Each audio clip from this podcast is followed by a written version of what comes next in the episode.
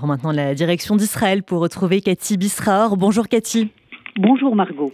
On commence Cathy par la mort de deux civils tués hier au nord d'Israël.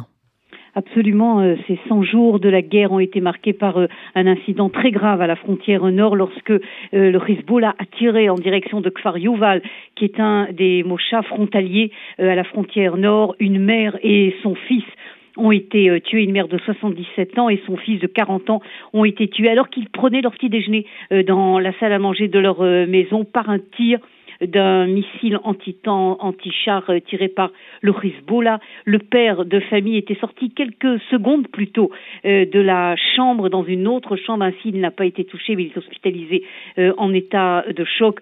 Le Hezbollah continue à dire qu'il ne tire pas en direction de civils, mais voilà la preuve. Leur excuse cette fois-ci, c'est que des caméras de Tsahal se trouvaient non loin de cette maison, ce qui explique le tir contre cette maison de civils. Et d'ailleurs, un certain nombre de citoyens du nord d'Israël appellent ça à ne plus passer des caméras près des, maisons, justement pour éviter ce type de tir, mais évidemment c'est un dilemme euh, compliqué pour euh, l'armée euh, israélienne. En tout cas, ce que l'on sait, c'est que Tzal est arrivé à repousser le Hezbollah à 5 kilomètres de la frontière, mais on voit que ça ne suffit pas et que les missiles du Hezbollah continuent à pouvoir atteindre les, les, les, localités civiles israéliennes, les localités israéliennes et évidemment pour les plus de 100 000 citoyens euh, qui ont été évacués de toute cette zone. Il n'est pas question pour l'instant de revenir euh, dans leur maison et continuent donc à être euh, réfugiés dans leur propre pays.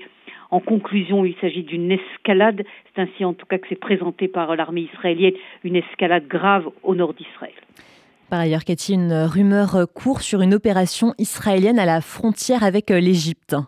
Oui, c'est intéressant. C'est une information qui vient des médias américains, comme toujours sur ce type de euh, rumeurs. Ils affirment que euh, l'armée israélienne et le, gouvernement israélien sont en contact et ont prévenu l'Égypte qu'ils ont l'intention euh, d'opérer en direction de ce qu'on appelle le tir Philadelphie, l'axe Philadelphie, c'est-à-dire la frontière entre Gaza et l'Égypte.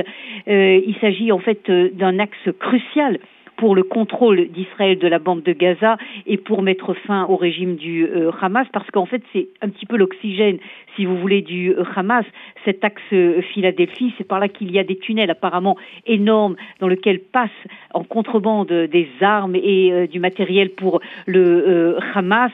C'est là également qu'il y a des risques qu'il fasse fuir les otages en direction du territoire égyptien.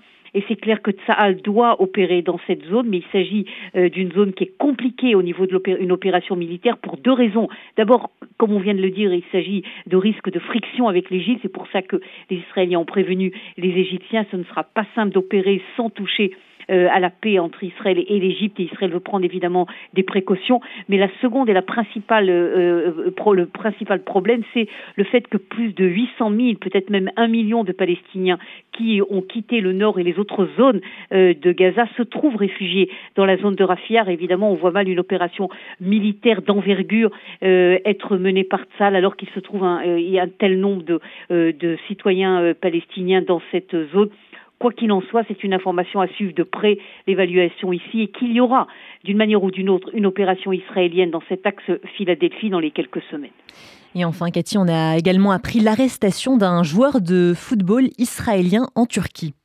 Absolument, euh, Sagiv Yersekel, qui est un joueur de football israélien très connu ici, euh, qui joue dans un club euh, turc. Il s'agissait d'un match en fait à l'intérieur de la ligue de Turquie. Sagiv a marqué un but et au moment où il a marqué un but, il a brandi son poignet sur lequel était écrit sur un bandage 7 octobre 100 jours, en sorte, si vous voulez, de soutien aux otages israéliens. Il a été immédiatement arrêté par les autorités euh, turques qui parlent d'atteinte à la sécurité euh, de la euh, Turquie et d'agression.